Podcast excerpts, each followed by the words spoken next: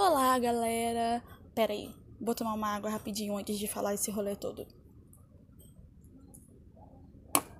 Ah, agora sim.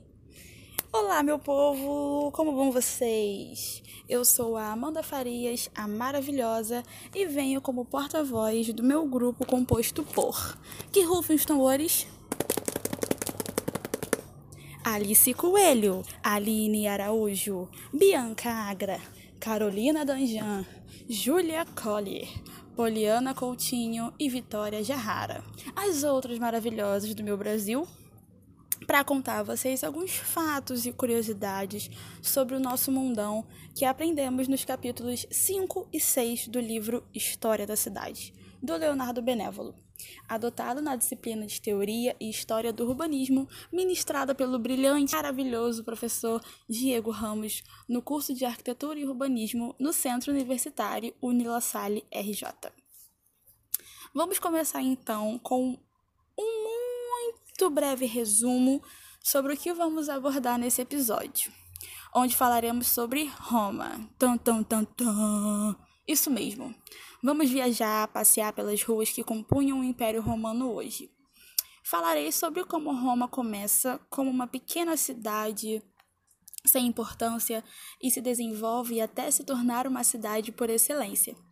O mundo mediterrâneo se unifica politicamente e a civilização etrusca tem influência no poderio romano. Os romanos tinham em suas cidades pontes, estradas, aquedutos e linhas fortificadas. As cidades antes eram terrenos agrícolas que foram divididos. Com o tempo e a evolução das construções, que vocês verão a seguir, foram surgindo as grandes cidades romanas.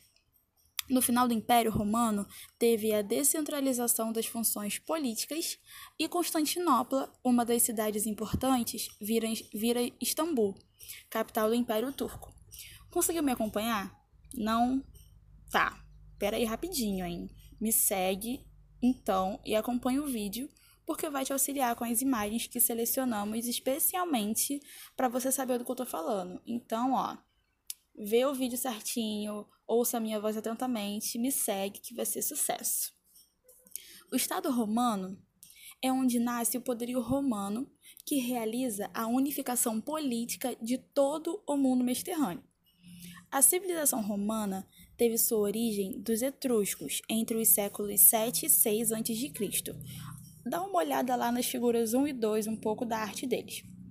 Que se estende na Itália desde a planície do Pó, ali na região da Campânia. Os etruscos se originaram da, da região da Península Itálica, onde hoje é a Toscana, partes no Lácio e Umbria, na Itália. Roma começou como uma cidade pequenina e sem importância na fronteira do território etrusco e do território colonizado pelos gregos, que posteriormente transforma-se na capital do império. Dá para a gente ter uma noção do tamanho e da localização na figura 3, então vá lá dar uma olhada. Os etruscos surgem na costa tirrênica, entre os rios Arno e Tibre, durante a Idade do Ferro, século 9 a.C em diante, e passam a ter contato com as colônias gregas da Itália meridional por meio do comércio marítimo, onde então comunicam-se com outras civilizações do Mediterrâneo e absorvem sua influência. Se pararmos para pensar, não é tão diferente do que passamos hoje, né? Onde absorvemos influências externas por meio do comércio, né?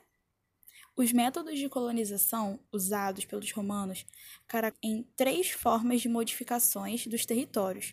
A primeira é através da infraestrutura, construindo estradas, pontes, aquedutos e linhas fortificadas, como vemos nas figuras 4 e 5.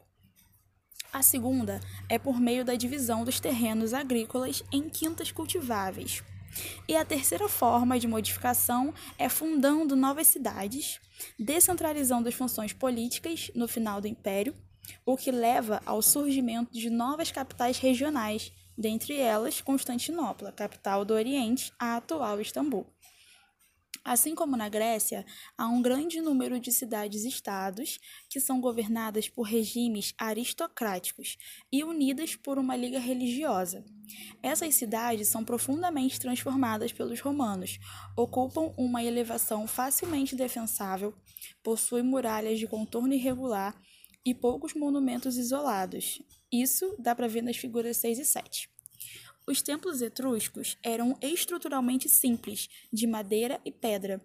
Tinham uma rica decoração de terracota, e essas também eram características dos primeiros templos de Roma. Olha só o templo da figura 8. As formas traçadas no terreno não seguem uma regra geométrica comparável à romana. Às margens do território etrusco, forma-se a cidade de Roma, uma pequena potência até que domina todo o mundo mediterrâneo. E essa é a parte que eu falei lá no outro podcast, né? Que eu sempre imagino aquele meme colocando óculos e cruzando os braços assim, tipo, não é que o jogo virou, não é mesmo? Continuando. Ampliação de uma cidade-estado que origina o Império Romano. Já viu a figura 8, parceiro? Roma não é uma capital escolhida, é uma capital obrigada. A enorme expansão do território permite que a cidade se torne grande, um grande império. Após a unificação política, é então concedida cidadania a todos os habitantes do império que acolhe homens e coisas provenientes do mundo inteiro. O mundo é unificado fortificado, circundado por muralhas, percorrido por estradas com uma única cidade. Roma torna-se cidade mundial e todos os caminhos levam a Roma, não é mesmo? Quem nunca ouviu isso? Em 378 a.C., a cidade é ocupada e incendiada. Então Roma necessita se reconstruir, porém sem corrigir o seu traçado irregular. E do século IV a.C. em diante, Roma conquista a organização de uma grande cidade. Em 312 a.C., é construído o primeiro aqueduto para abastecer as zonas mais elevadas e também constroem os primeiros edifícios, o Circo Flamínio, como temos na figura 10, o Pórtico de Metelo, o Teatro de Pompeu, o Foro Romano, é embelezado e circundado por basílicas para a vida em área coberta. Olha lá na figura 11. E muitos templos são construídos e surge um empório comercial à margem do rio Tibre.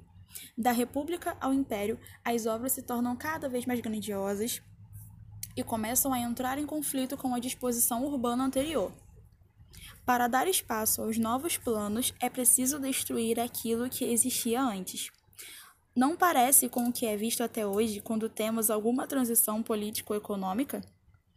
Júlio César amplia o Foro Romano com a Basílica Júlia. Constrói o Foro de César mais ao norte, demolindo um velho bairro que ali existia. Veja como era grandioso esse foro na figura 12.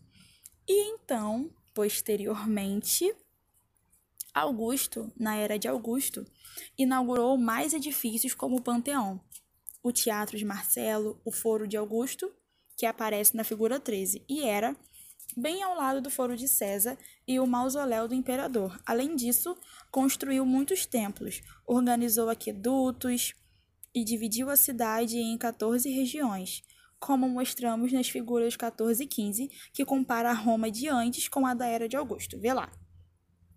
Paralelamente, as construções públicas, as privadas, também desenvolvem-se e são construídas casas de muitos andares, as insules, onde muitas famílias coabitavam, destinadas às populações mais pobres. Estas estão nas figuras 16 e 17. E em 5 a.C., Roma já possuía meio milhão de habitantes. Para um lugar que começou tão pequeno, é bastante gente, né não? Os sucessores de Augusto continuaram o desenvolvimento do império e em 64, depois, após o grande império que aparece na figura 18, Nero transforma radicalmente a cidade, constrói sua residência extraordinária, que era a Domus Áurea, ou a Casa Dourada, que está na figura 19, reconstrói os bairros com métodos racionais, alargando as ruas e limitando a altura dos prédios, abre praças e adiciona pórticos para proteger as fachadas das insúlias, entre outras modificações, como mostram nas figuras 20 e 21. Porém, as pessoas acreditavam que a antiga estrutura era mais saudável, uma vez que as ruas estreitas e a altura das casas abrigavam o sol, né? Agora, a amplidão sem nenhuma sombra intensificou o calor que fervilhava insuportavelmente. Alô, Rio de Janeiro! Olha, a importância de sempre pensar em tudo antes de intervir em um local. Esse é o nosso futuro, gente. Prestem bastante atenção. Os imperadores Flávios continuaram a renovação iniciada por Nero, porém sem necessariamente dar continuidade à visão dele. Um exemplo disso é que não havia a prática da preservação das construções.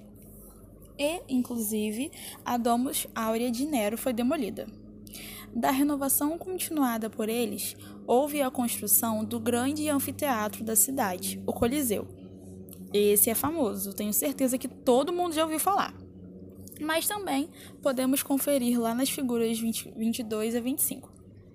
Também teve a construção do novo Foro da Paz, a ampliação do palácio sobre o Palatino, que neste momento ocupa quase toda a colina, e a reestruturação do Campo de Marte, resultando em um novo grupo de edifícios monumentais ao redor de um novo estádio que mais tarde se tornaria a Praça Navona. Na dinastia Antonina, mais sobre mais obras significativas foram erguidas, como um novo centro cívico, que é o grande conjunto do Foro de Trajano, com o mercado nas encostas do Quirinal, as termas de Trajano e a Casa das Vestais. E teve também a reconstrução do Panteão de Augusto, que pode ser visto nas figuras 26 a 28. Construção do Templo de Vênus e Roma em frente ao Coliseu e a nova ponte Hélio. Nesse momento, enquanto o Império, Rom... enquanto o Império Romano atinge o apogeu de sua prosperidade, Roma alcança o desenvolvimento máximo e uma organização física que parecia coerente e definitiva, como está na figura 29. Nos grandes edifícios públicos, feitos com a contribuição dos melhores artistas do império, respeitava-se o equilíbrio entre as estruturas arquitetônicas e os acabamentos esculpidos ou pintados, como nos modelos gregos. Em alguns momentos comemorativos, como na Arapaces de Augusto, nos arcos do triunfo, nas colunas em homenagem a Trajano e na, e na Antônio Pio, as é, os frisos esculpidos em relevo têm uma importância determinante e contam uma história rica de significados, como está presente nas figuras 30 a 38. Mas apesar de contarem parte da mesma história, a de Roma, cada um deles tem uma cena é, fechada e independente, desconectado dos outros, porém destacado. Com um equilíbrio finito em si próprio, a cidade é o conjunto desses ambientes destacados e, para seu próprio benefício, não é nem fechada nem equilibrada. Cobre um trecho desfigurando a forma natural do terreno e afasta o campo para longe. É uma, é uma paisagem urbana. Os imperadores seguintes enriqueceram esse quadro com outras intervenções. Os severos dão forma definitiva ao Palácio Imperial no Palatino completando a perspectiva em direção ao Circo Máximo e ao Célio. Constroem as termas de Caracala e a Ponte Aurélia sobre o Tibre, hoje Ponte Sisto, conforme mostra a figura 39. No século III, a atividade construtiva diminuiu, mas outras importantes obras públicas foram construídas, como a Muralha Aureliana, as Termas de Diocleciano e as Termas e a Basílica de Constantino. Nessas últimas obras, rompeu-se o equilíbrio clássico entre a forma geral da construção e os detalhes. Os grandes ambientes em arco são mais seguros e avançados, mas as ordens arquitetônicas e as esculturas são executadas de maneira sucinta, ou então impregnadas de outros monumentos mais antigos. Por exemplo, no Arco de Constantino, trazido nas, nas, trazido nas figuras 40 a 41. Esculturas e pinturas se contrapõem à arquitetura como peças de decoração independentes. A continuidade das formas plásticas fixada pelos gregos é definitivamente perdida. Depois de Constantino, não são construídas outras grandes obras públicas em Roma, pois a capital agora se tornou Bizâncio. Mas os monumentos existentes foram conservados enquanto surgiram as grandes igrejas cristãs na periferia na nova capital. Mas até o século II, Roma é uma cidade aberta, entre aspas, e em constante crescimento. Mas o que significa ser uma cidade aberta, querida Amanda? Vou responder para vocês. Não existem muros ao seu redor. Oh. A muralha aureliana e as outras muralhas existentes cercavam somente o núcleo principal da cidade. Os campos vizinhos eram, eram ocupados pelos, pelas grandes vilas suburbanas, como aparece nas figuras 42 a 45. As faixas das vias consulares são circundadas por sepulcros, templos, instalações militares e desportivas, como se pode ver ainda hoje ao percorrer a Via Ápia. Confere lá na imagem 46.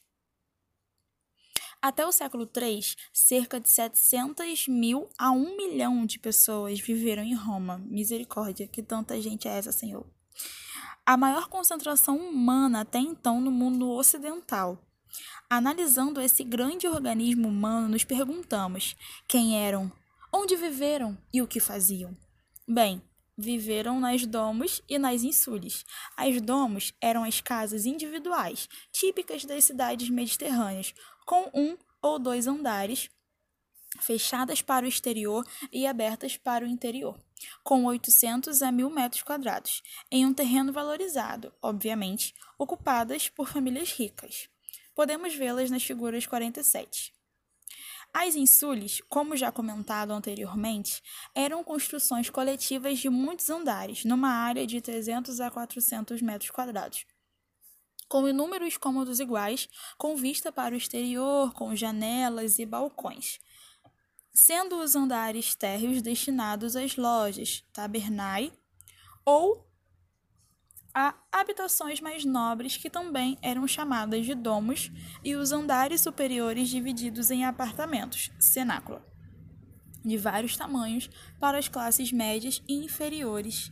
Quer ver de novo? Olha lá nas figuras 48 a 50.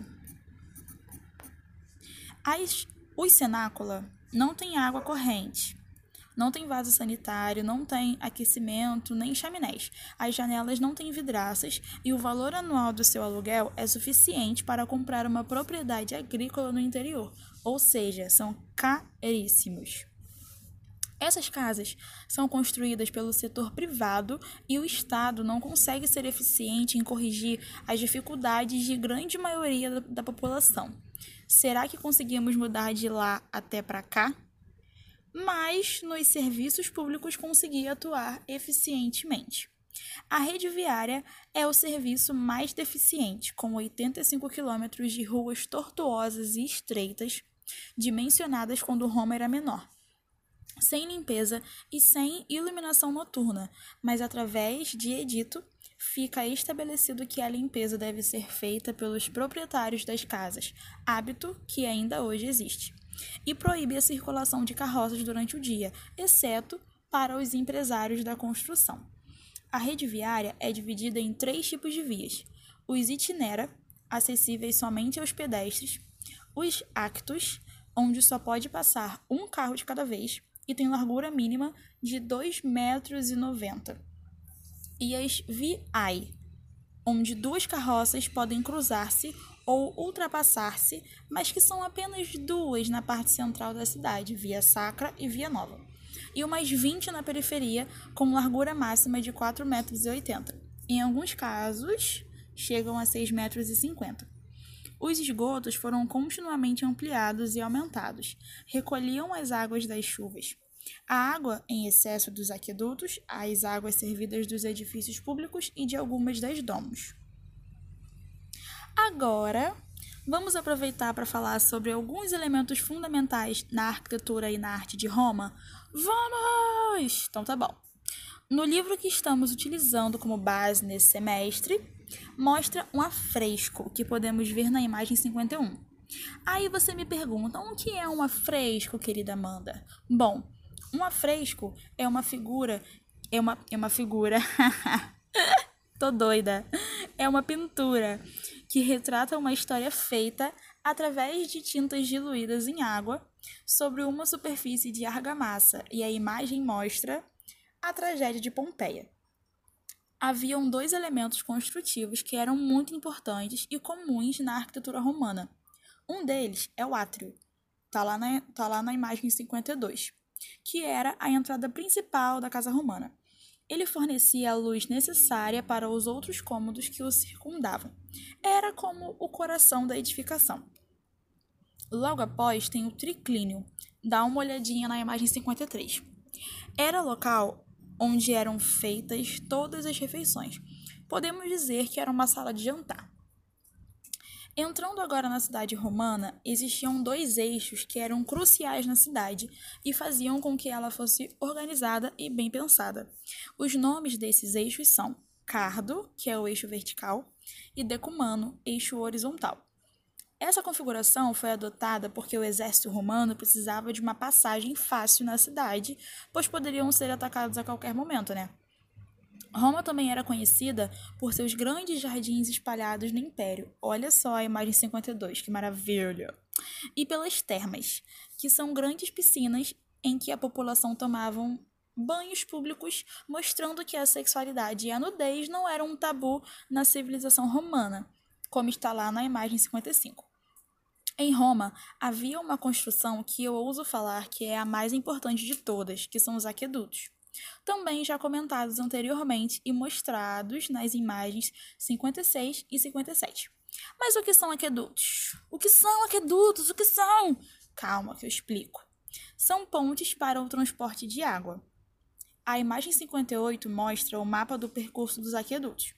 Eles são construídos para transportar cursos de água através de lacunas como vales ou barrancos.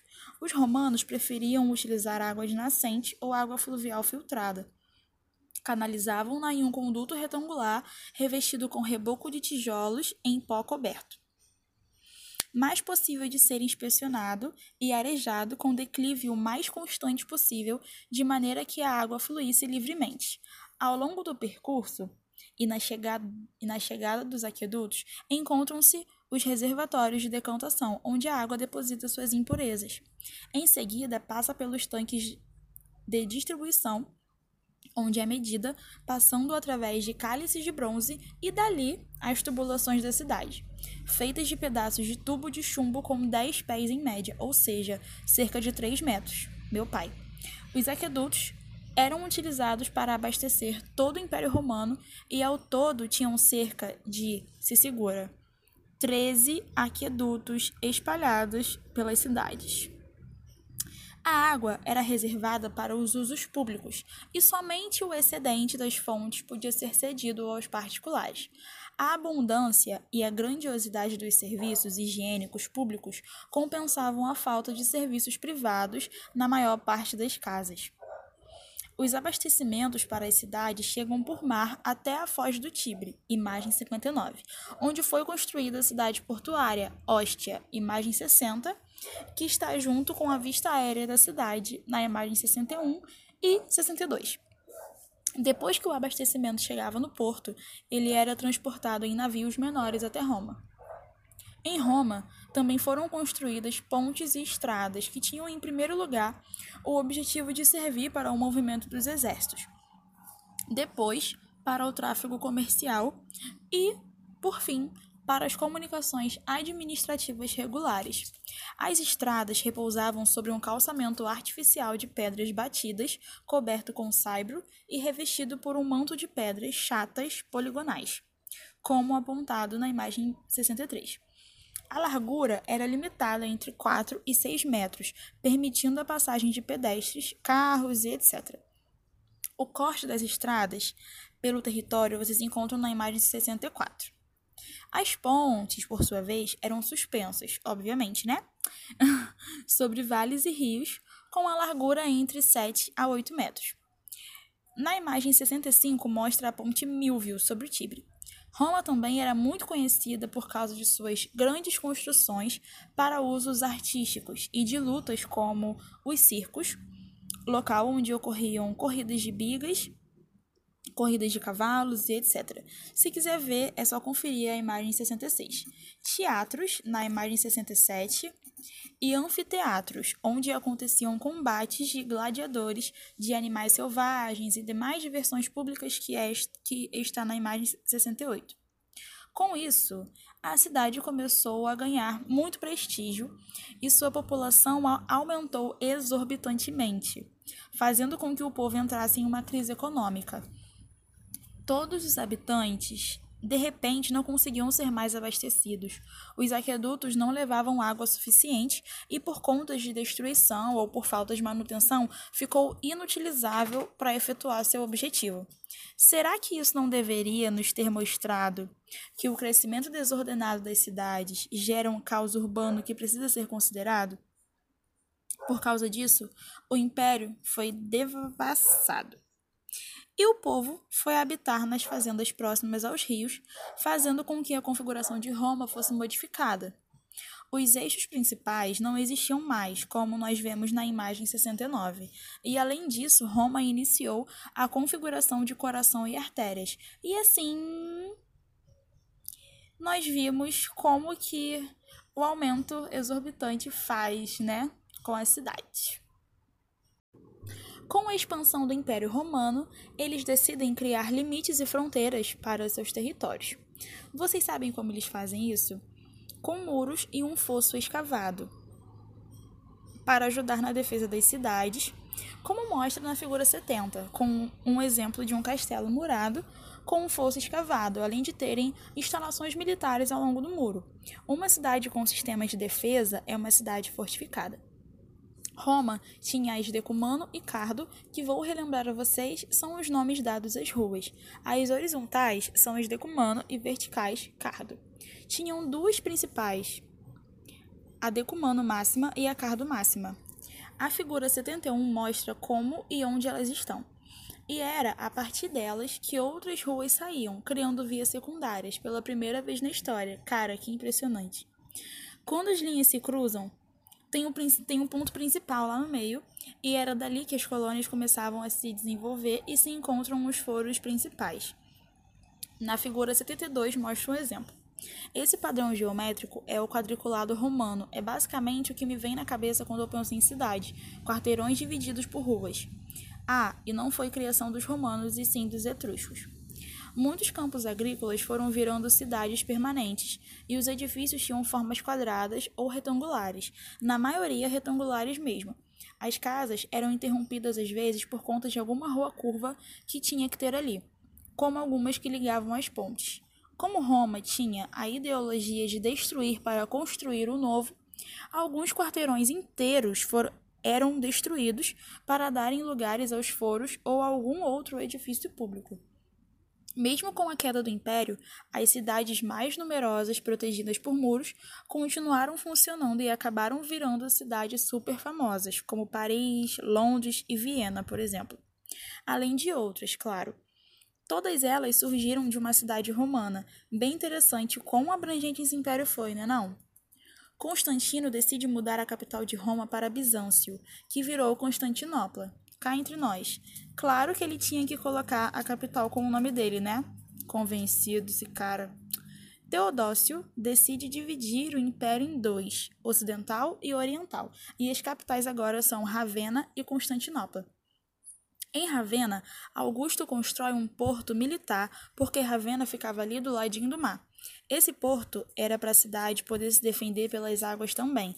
Depois que Honório escolhe Ravenna para virar a capital do Império Ocidente, como eu disse, ela alcança seu desenvolvimento máximo. Os palácios somem e só as, as igrejas que sobram. Vocês se lembram da história 1, quando falamos da era bizantina? As igrejas eram super simples por fora e maravilhosas por dentro, todas trabalhadas nos mosaicos e decorações incríveis, e assim que eram as igrejas que sobraram em Ravenna. Como ela estava sob o domínio bizantino, acabou não tendo mais desenvolvimento histórico e ficou sob o governo papal. Roma, que é igual à Itália, igual Papa, e Bizantino, que é igual à Igreja. Assim fica fácil de lembrar. Bizâncio é bem favorecida pela sua geografia. Ela fica bastante rica e se torna muito importante. Constantino decide dividir ela em 14, assim como dividiram Roma, lembram? E ele decide construir muros, aumentando o tamanho que ela tinha antes.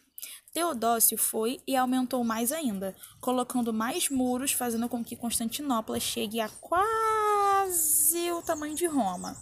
E aí seu limite oficial foi determinado pela última expansão do Teodósio. Ela não ia crescer mais, mas quem disse que seu interior não podia mudar? Constantino e Teodósio fizeram diversas mudanças dentro dos muros, como o núcleo mais antigo virou a Acrópole. Abre um foro entre a cidade nova e a velha. Isso foi o Constantino, hein? Não confundir com Teodósio, que criou um fórum maior no centro e aumentou o tamanho do porto que Augusto que criou. Lembra? Lembra? Lembra mesmo? Continue aqui comigo porque ainda não acabei, hein? Teodósio também aumenta os limites da muralha, como mostra a figura 75, e até hoje os muros que ele construiu são os limites da cidade. Depois do grande incêndio de 532 d.C., Justiniano reconstrói o palácio e nas proximidades ergue a Igreja Imperial de Santa Sofia. Para sua construção, ele uniu as experiências artísticas. Com isso, se inicia um novo ciclo de arquitetura bizantina, árabe e persa, onde abóbadas se fizeram presentes nas construções, como por exemplo na igreja de Santa Sofia, que é mostrada na imagem 76. E acabamento em materiais preciosos alcançam um novo equilíbrio, diferente do antigo que dura em todo o Oriente. A imagem 77 é um exemplo de usos desses materiais, muito, muito rico, eles romanos, né? Meu pai, ai, uma riqueza dessa na minha mão. A cidade de Constantinopla cresce em volta desses monumentos com a mesma densidade e desordem de Roma. Na tentativa de tentar controlar esse crescimento, definiram alguns gabaritos para tamanho de ruas e altura das edificações. Uma representação da cidade está na imagem 78. Constantinopla permaneceu como capital do Império do Oriente até o século XV. Em 1435, foi, foi conquistada pelos turcos, turcos que ficaram maravilhados com a cidade. Era maior e mais rica que qualquer outra cidade da Europa. Constantinopla se torna sua capital e passa a ser chamada Istambul.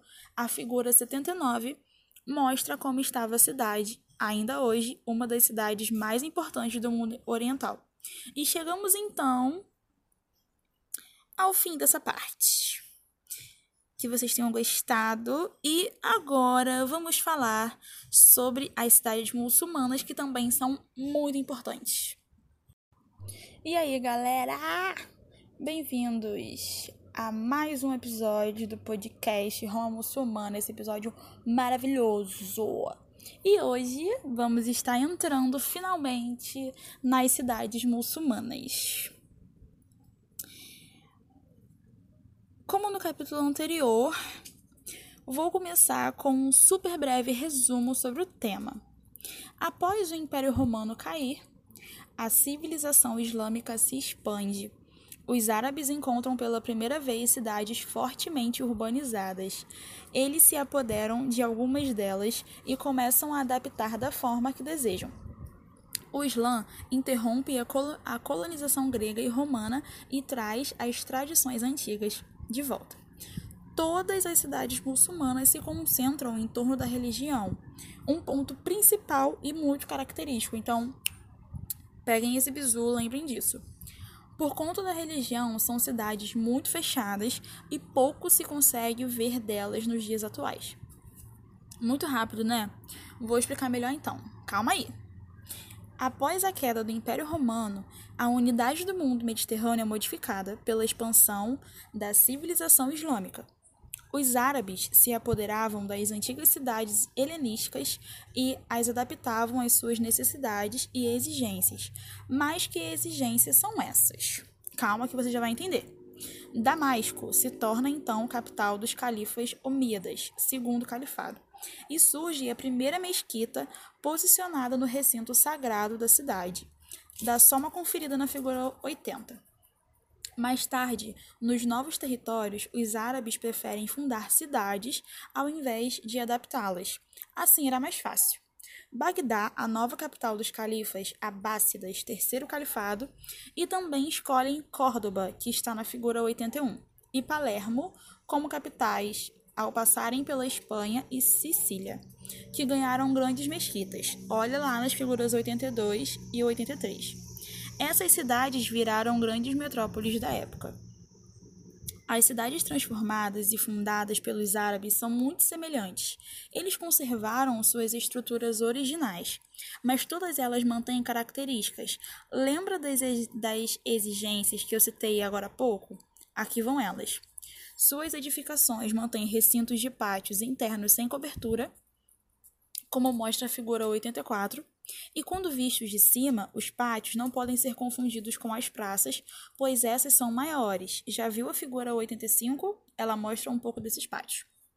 Além disso, as ruas são apenas largas o suficiente para a passagem de pessoas e carros, figura 86. Vou colocar algumas coisas enumeradas para ficar mais fácil de você entender as maiores diferenças do original. Primeiro, o fato de ser uma cultura toda contida no Alcorão trouxe uma redução das relações sociais, por eles serem mais familiares a somente casas ou palácios e dois tipos de prédios públicos. Banhos se assemelham às termas para as necessidades de, para as necessidades do corpo e a mesquita para o culto religioso. Segundo, não há uma regularidade em grande escala ou sequer uma administração municipal. Como o Islã preza pela vida familiar, a cidade se torna um amontoado de casas que não se revelam para o exterior. As ruas são um labirinto de passagens tortuosas que levam às portas das casas e que não permitem a orientação ou uma visão de conjunto do bairro. Olha só a figura 87. As lojas são alinhadas em uma ou mais ruas cobertas ou descobertas, formando o que é chamado de bazar. Este vai estar na figura 88. Nessa irregularidade, as ruas se abrem para os grandes pátios das mesquitas. Será que não podemos criar um paralelo com algo que temos hoje em Niterói ou talvez no Rio? É, acho que podemos, mas vamos comentar isso daqui a pouco para não confundir, para não confundirmos essa história. Terceira mudança, então.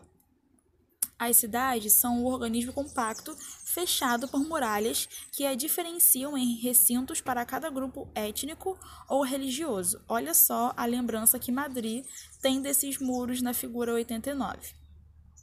E por último, a religião proíbe a representação humana, o que traz o desenvolvimento de decorações abstratas. São ricas e lindas. Olha lá nas figuras 90 e 91. As cidades muçulmanas são muito marcadas por sua densidade, já que o tipo de construção feitas dessa forma para suavizar os efeitos do clima muito quente facilita a construção das casas coladas umas nas outras.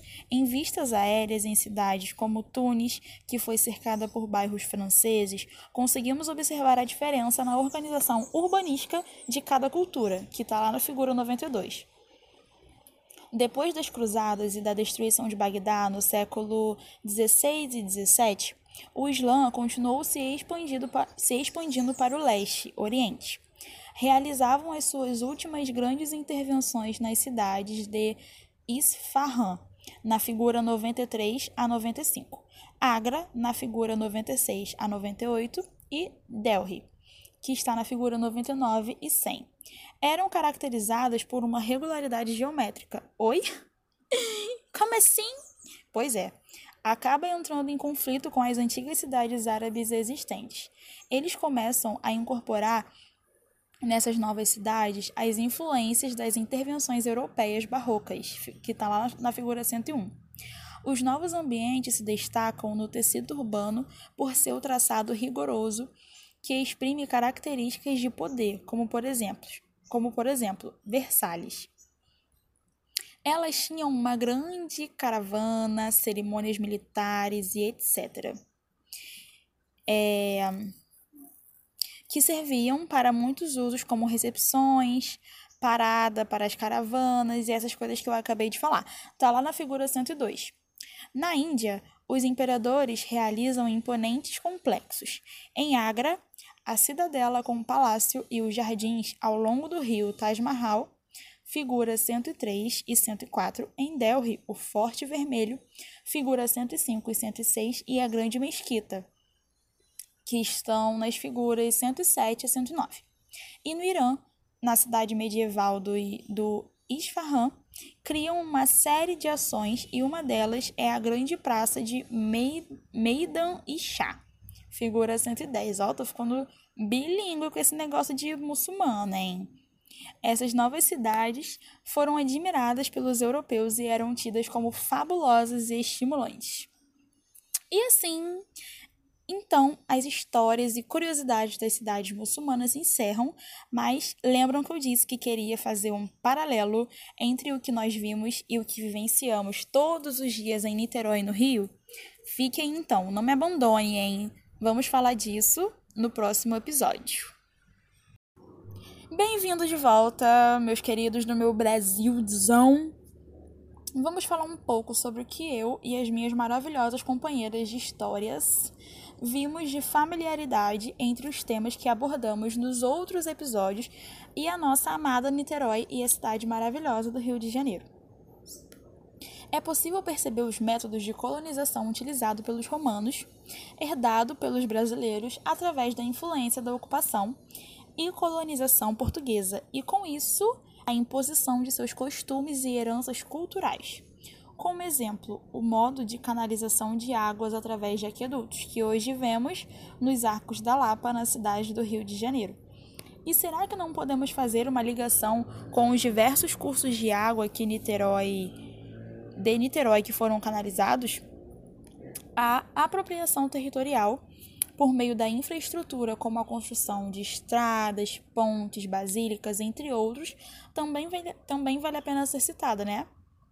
Outra semelhança é a descentralização das funções políticas, divisão dos territórios em quintas cultiváveis e o, mod e o modelo de divisão por feitorias no período colonial brasileiro, que posteriormente dá lugar à divisão regional conhecida hoje. As basílicas, os teatros, as praças, o sistema hidrográfico, o traçado regular romano são outras características da disposição urbana romana que nós brasileiros vamos herdar pela influência do Império Português. O Foro Romano circundado por basílicas, vão inspirar nossas praças, como por exemplo a Praça 15, o Largo da Carioca, o Largo do Machado, a Praça José de Alencar, Cinelândia, Bra Praça da República em Niterói, entre outros. Além disso, para dar espaço aos novos planos, é preciso destruir aquilo que existia antes. Lembra disso?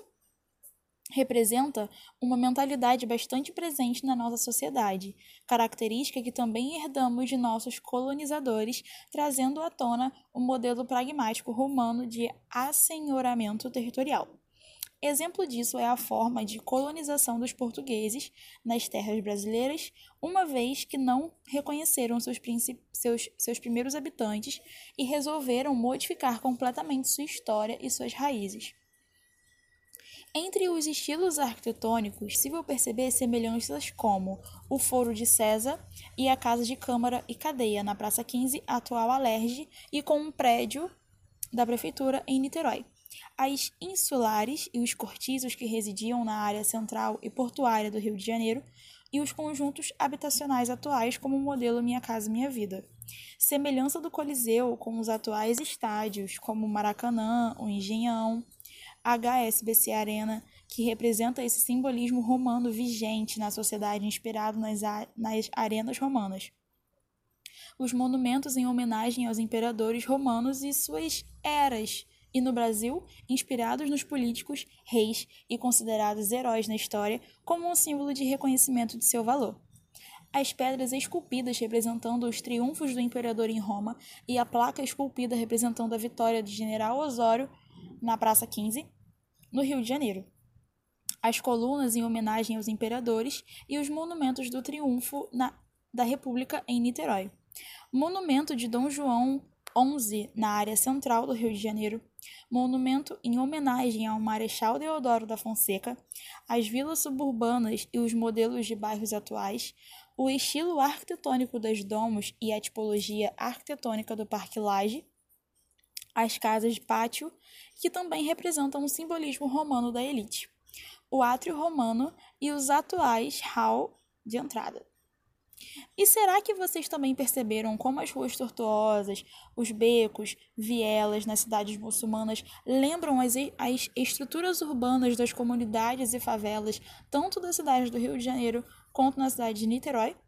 Comunidades essas que estão presentes no contexto urbano social do Brasil e que representa a realidade de todos nós e que muitas vezes formam um amontoado de casas, ruas labirínticas e passagens tortuosas. Além disso, outra relação com a disposição urbanística muçulmana é a densidade urbanística que é possível perceber em fotos satélites que nos faz perceber o crescimento constante desse aglomerado urbano tanto nas comunidades e favelas, quanto com o crescimento de grandes conjuntos de edifícios residenciais.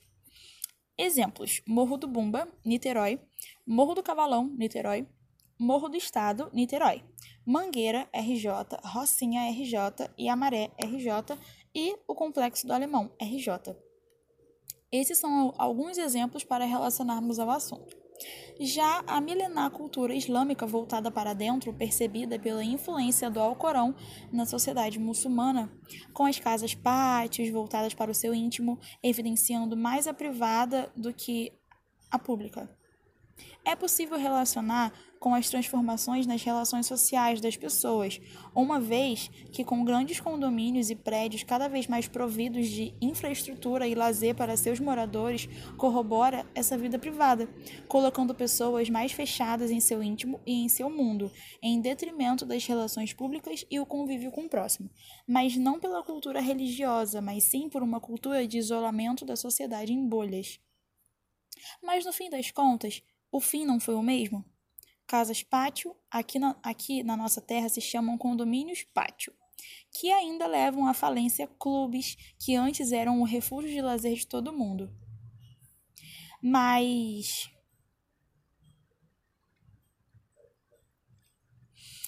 agora vamos refletir um pouco sobre tudo isso. A história de Roma é uma das mais longas e ricas do mundo. Vai de uma pequena comunidade agrícola e um dos mais importantes e poderosos impérios do mundo antigo, resultado de inúmeras conquistas ao longo de milhares de anos. Passou por diferentes formas de governo até a sua queda e deixou um legado que contribuiu grandemente em vários aspectos até a atualidade não só na arquitetura, mas na tecnologia, na arte, na religião, na linguagem, nas leis e muito mais. Já foi Roma antiga, Roma monárquica, Roma império e várias outras Roma até ser a Roma que temos hoje, capital da Itália. Mas você já imaginou se este grande império nunca tivesse caído?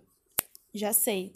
Lembrou de você jogando Civilization e ganhando o jogo após conquistar o mundo inteiro, né não? Pode falar, pode falar. Talvez fosse isso mesmo, uma Roma globalizada, um planeta Roma. Nunca vamos saber.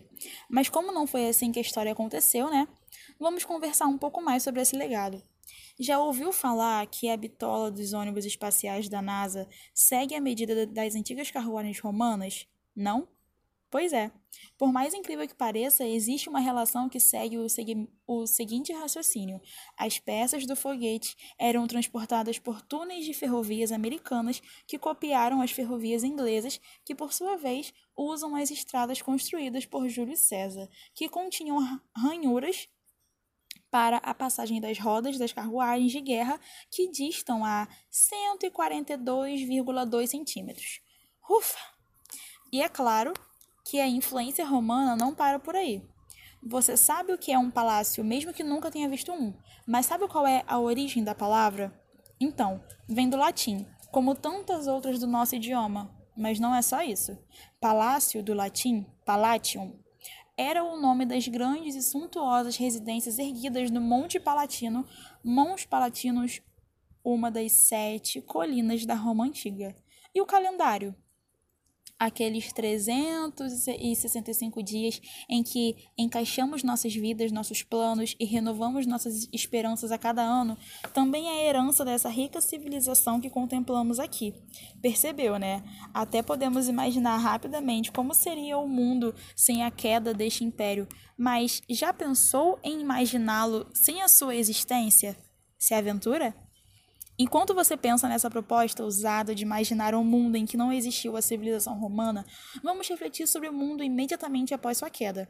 Apesar de tudo que herdamos dos romanos, muito também foi absorvido de outras culturas, incluindo a civilização islâmica que se expande nesse momento pós-queda.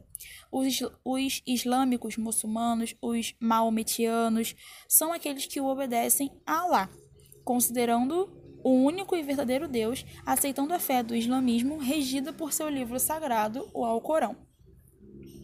Como esta civilização tem a maior parte da sua cultura ligada à religião, todas as cidades ocupadas na sua expansão eram adaptadas às suas necessidades religiosas, como já sabemos. E como já vimos, as crenças religiosas têm forte influência nos acontecimentos históricos, e no caso das cidades muçulmanas, isso não foi diferente, e se torna explícito em vários contextos, como na arquitetura e nas artes. A tapeçaria e a caligrafia são exemplos da influência islâmica. Isso nem passava pela sua cabeça há alguns anos, quando você estava tentando melhorar sua letra, no início da sua alfabetização, não é? Eu, por exemplo, até hoje continuo com a letra feia. Não, para mim não funcionou, mas funciona. A propósito, os caracteres numéricos utilizados hoje são arábicos. Já imaginou calcular uma integral tripla de coordenadas esféricas com algarismos romanos a la Mifre? Como se não bastasse essa simples, porém significativa contribuição no sistema numérico, acredita-se que os muçulmanos foram os primeiros a utilizar a acústica nas suas construções e firmaram seus princípios pois empregaram as aplicações da acústica no desenvolvimento da técnica de engenharia acústica e no uso do que hoje é chamado de acústica arquitetônica. Eles perceberam que o som reflete em, super, em superfícies côncavas e se reúne em um único foco, como a luz que refletem superfícies de espelhos côncavos.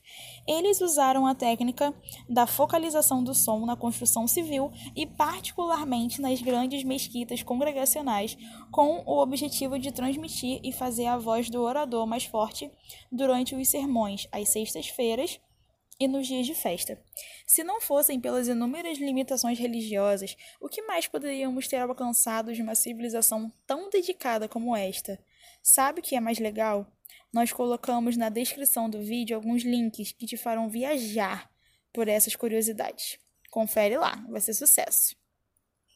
Agora, quero partilhar para vocês o quão importante foi para nós maravilhosas termos passado por esse capítulo para relembrarmos os acontecimentos de Roma e das cidades muçulmanas, porque sempre nos referimos a essas cidades como exemplos e com admiração, mas muitas vezes nem lembramos de tudo o que aconteceu para chegarem até é, a ter né, todo esse reconhecimento.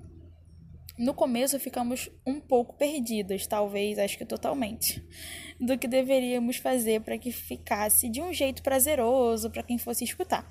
Nenhuma de nós nunca teve essa experiência com gravação de podcast e foi legal termos aprendido a fazer algo novo. Foi o máximo. E agora, na segunda fase do trabalho com o vídeo, estamos nos aperfeiçoando e aprendendo ainda mais. Então, para que possamos valorizar nossos trabalhos e para ajudarmos outras pessoas a estudarem de uma forma prazerosa, compartilhem e curtam esse vídeo. Olha ela, bem bogleira, bem bogleira. Feito com muito carinho e dedicação para vocês, tá bom? Olha, que vocês tenham gostado muito, muito, muito, muito, muito.